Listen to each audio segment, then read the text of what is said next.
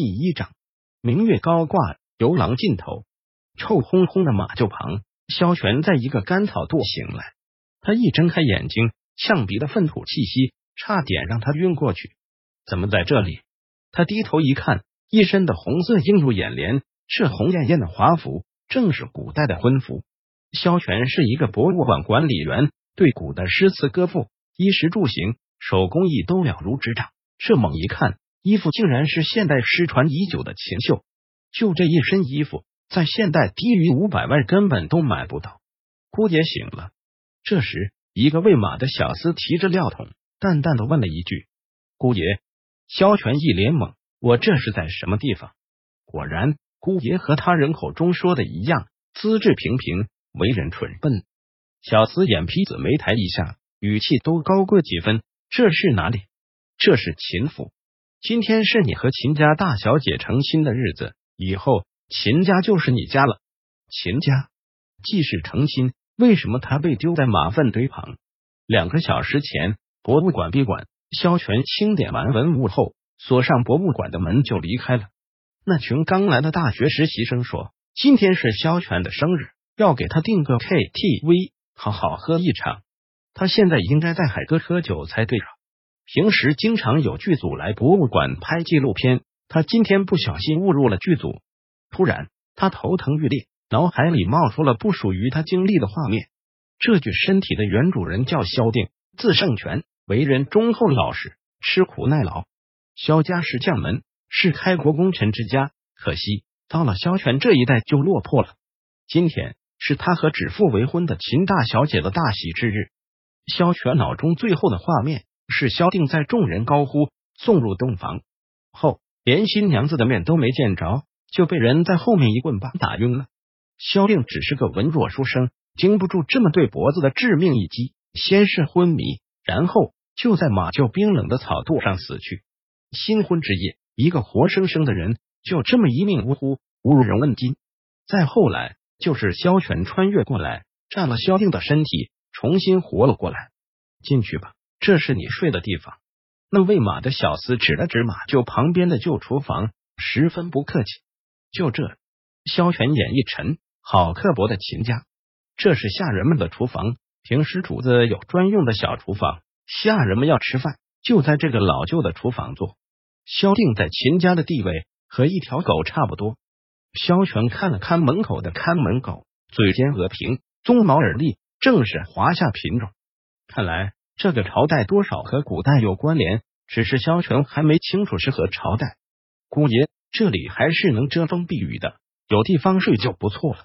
小厮阴阳怪气，萧全听得毛光冷冽了几分，冷哼了一声：“既然你醒了，我得去禀告一声，累死我了，大半夜还得伺候你。”小厮看见萧全在出神，一脸不屑的放下料桶就出去了。萧全毕竟是姑爷。一举一动，秦家人都要清楚才是。一会儿，一个体壮高大的男人立在门口外，嫌弃的不肯进入半步，嗓子却浑厚有力。姓肖的，今天的事情就当给你个教训，别以为入赘秦家就是我们秦家之人。你若敢碰我妹妹一个手指头，我就把你剁了喂狗。萧全头一侧，瞧瞧是何人如此嚣张，一看脑子里就闪过不少片段。原来是秦家小姐的长兄，秦家人才辈出，也注重培养人才。孙子辈个个能文能武，出类拔萃。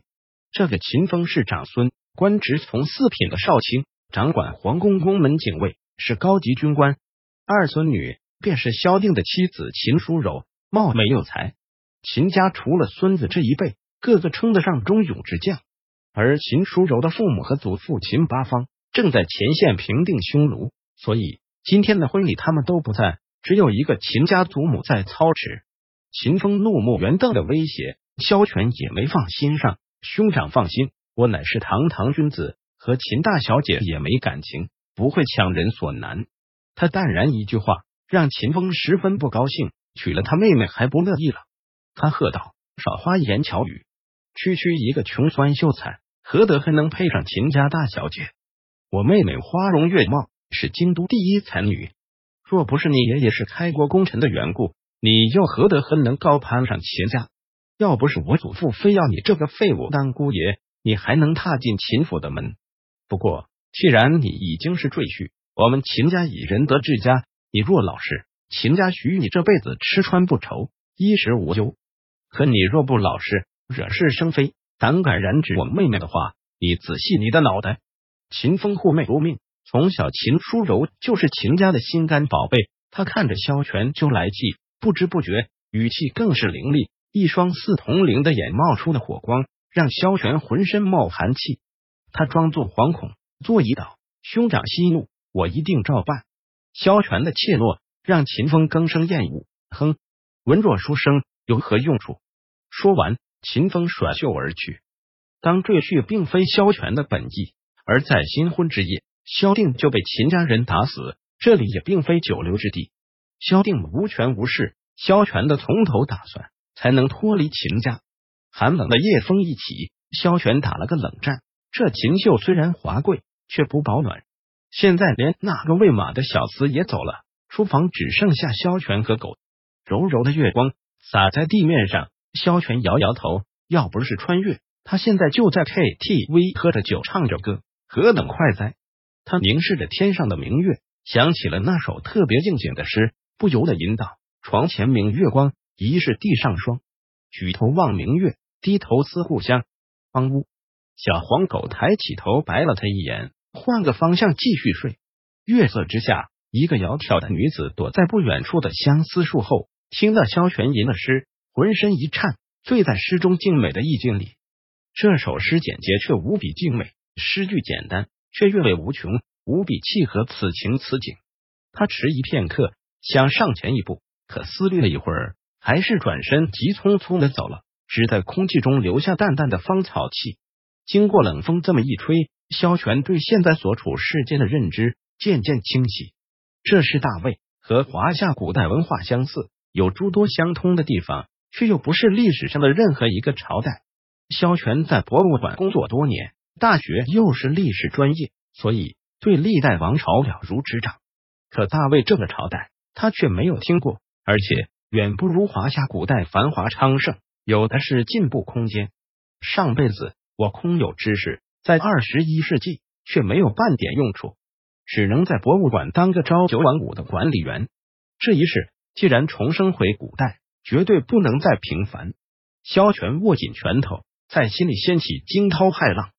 堂堂七尺男儿。当举世无双，如今他的机会来了。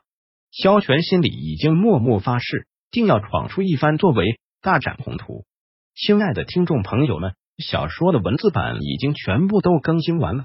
由于音频节目更新的比较慢，如果想快速的阅读小说的文字版的全部章节，请阅读一下当前专辑的文字介绍，里面有领取的方法。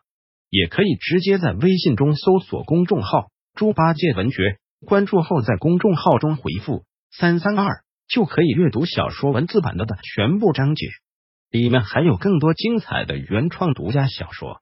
小说文字版的阅读体验特别好，赶快来领取吧！